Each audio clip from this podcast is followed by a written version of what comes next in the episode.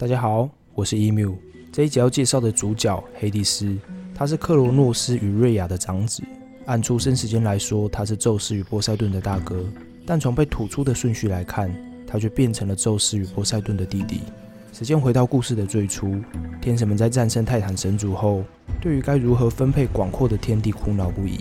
最后，天神们接受了普罗米修斯的提议，就用抽签这最简单公平的方式来决定。天神把世界划分为天界、海洋以及冥界。我们的主角黑帝斯手气很不错，抽到了这里面的千王。为什么说冥界是这里面的千王呢？我们来看看《奥德赛》里阿基里斯的描述。奥德修斯在冥界里寻找智者时，正巧遇到了阿基里斯的亡魂。阿基里斯见到奥德修斯后，沉重又感慨地告诉奥德修斯：“冥界里只有行尸走肉般徘徊的孤魂，在这样一个凄凉黑暗的地方。”所有的一切都没有意义，我宁愿在人间为奴，也不愿意成为这里的王。阿基里斯短短几句话，深刻的道出了他内心的绝望，也说明了冥界就是这样惨淡的地方。任何一位想要有所作为的英雄或天神，来到冥界后，想必都会发出阿基里斯那样的叹息。所以天神对冥界这支签避之唯恐不及。我推着黑帝斯中签的当下，心里也是五味杂陈，但既来之则安之。天性喜欢黑暗的黑帝斯，很快便适应了冥界的生活。黑帝斯通常拿着双叉戟，有时候也会拿着一串钥匙。地底下可不像天上或海洋那样畅行无阻，双叉戟可以帮助黑帝斯铲除前方的任何障碍，而那串钥匙则是用来作为一种象征，告诉着冥界的亡灵们，生命之门已被永远的关闭。除了双叉戟外，黑帝斯还有一件特别的宝物，那是一顶戴上后可以隐身的头盔。这件宝物让黑帝斯的行踪莫测，为他再增添了一抹神秘色彩。身为冥界的主宰，黑帝斯不掌管人们的生死，也不直接去审判人们的罪行。他要做的只是谨慎地监督冥界的一切。黑帝斯是位极具天赋且尽责的管理者，冥界的事物在他的治理下井井有条。这卓越绩效的背后，是黑帝斯大量倾注的时间与精力。他忙到甚至没有心思去谈恋爱。因此，黑帝斯很长一段时间都保持着单身状态。当然，他这样的黄金单身汉，肯定是有女神愿意主动亲近的。冥河的水泽仙女明塔就与黑帝斯有着一段暧昧的关系。但黑帝斯的内心就像寸草不生的冰封大地，无法萌芽的爱情也让这段关系迟迟没有结果。在所有人都以为黑帝斯要孤独终老时，丰收女神迪密特的女儿波瑟芬妮却走进了黑帝斯的心里。究竟是什么样的缘分，让黑帝斯麻木的心重新开始悸动？接下来为大家献上一段霸道的爱情故事：黑帝斯夺妻记。传说被众神击败的泰丰，被活埋在西西里岛的埃特纳火山底下。当地人相信地震与火山喷发这样剧烈的自然现象，皆是来自于泰丰呼吸与挣扎时引起的躁动。而地震所造成的巨大裂缝，可能让阳光照射进冥府。因此，黑帝斯偶尔会离开冥界，到地表上巡视裂缝的漏光情况。某天，正坐在奥林帕斯山上与儿子厄洛斯玩耍的爱神，不经意地看到出来执行抓漏工作的黑帝斯。阿弗罗代提对孤苦伶仃的冥王很是同情，于是他要求厄洛斯朝黑帝斯射上一箭。厄洛斯这个名字大家可能不太熟悉，他其实就是罗马神话里大家熟知的小爱神丘比特。中了爱神之箭的黑帝斯。看到了在湖畔旁嬉戏的波瑟芬妮，波瑟芬妮细致的脸庞就像温柔的皑皑白雪，水灵的双眼比湖面的光影还要清澈皎洁。黑帝斯一眼就认定波瑟芬妮是他要的女孩，于是他拿出了霸道总裁的气势，直接走向前抱起波瑟芬妮，丢上自己的马车，随即就开启了通往冥界的道路。整个过程行云流水，干净利落。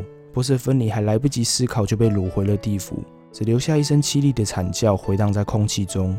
迪米特听到女儿的惨叫后吓了一跳，他立刻放下了手边的工作去寻找波瑟芬妮。迪米特不吃不喝的找了九天九夜，在不眠不休的努力下，终于找遍了整个世界，但他还是没有找到波瑟芬妮的踪影。时间来到了第十天，迪米特仍没有放弃寻找女儿的执着。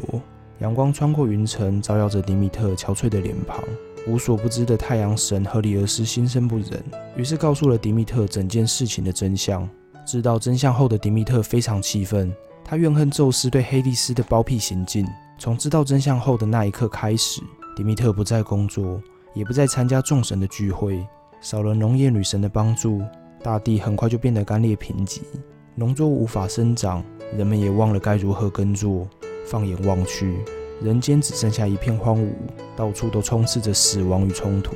宙斯终于意识到这件事影响太大了，于是他派出汉密斯向黑帝斯传达自己的旨意。他要求黑帝斯立刻让波瑟芬尼回到迪米特身边。黑帝斯听到宙斯的旨意后，并没有表现出抗拒或任何的不悦，反而是爽快地答应了这件事。坐在一旁的波瑟芬尼听到自己仍在与母亲团聚，甚至激动地流下了开心的泪水。黑蒂斯轻柔地抚去波瑟芬尼晶莹的眼泪，并温柔地告诉波瑟芬尼，吃下手边的石榴后，便送她回去。归心似箭的波瑟芬尼很快就将石榴吃得一干二净。黑蒂斯也履行了他的承诺，让汉密斯带着波瑟芬尼重返人间。事情若能这么顺利圆满地解决，也太不符合霸道总裁的行事风格。这一切当然都是黑蒂斯精心安排的诡计。在波瑟芬尼吃下冥界的食物后，他的灵魂就永远的属于冥界，再也无法返回人间。迪米特与黑帝斯都没有要退让的意思，这让宙斯头痛不已。绞尽脑汁后，宙斯提出了一个折中的办法：波瑟芬尼每年有三分之二的时间可以重返人间，而剩下的三分之一时间则必须待在冥界。从此之后，世界开始有了季节的轮替。当波瑟芬尼回到人间时，大地便会恢复生机，欣欣向荣的草木重新注满了活力。也因此，波瑟芬尼又被称为春天女神。但当波瑟芬尼回到冥界后，花草树木就会开始凋零，最终大地会回归到原本的平静，世界放慢了脚步，万物得以休养生息。至于黑帝斯暧昧过的明塔，他的结局又是如何呢？明塔原以为明后的位置非他莫属了，却没料想到波瑟芬尼横空杀出，轻松占据了明后的宝座，这让明塔嫉妒不已。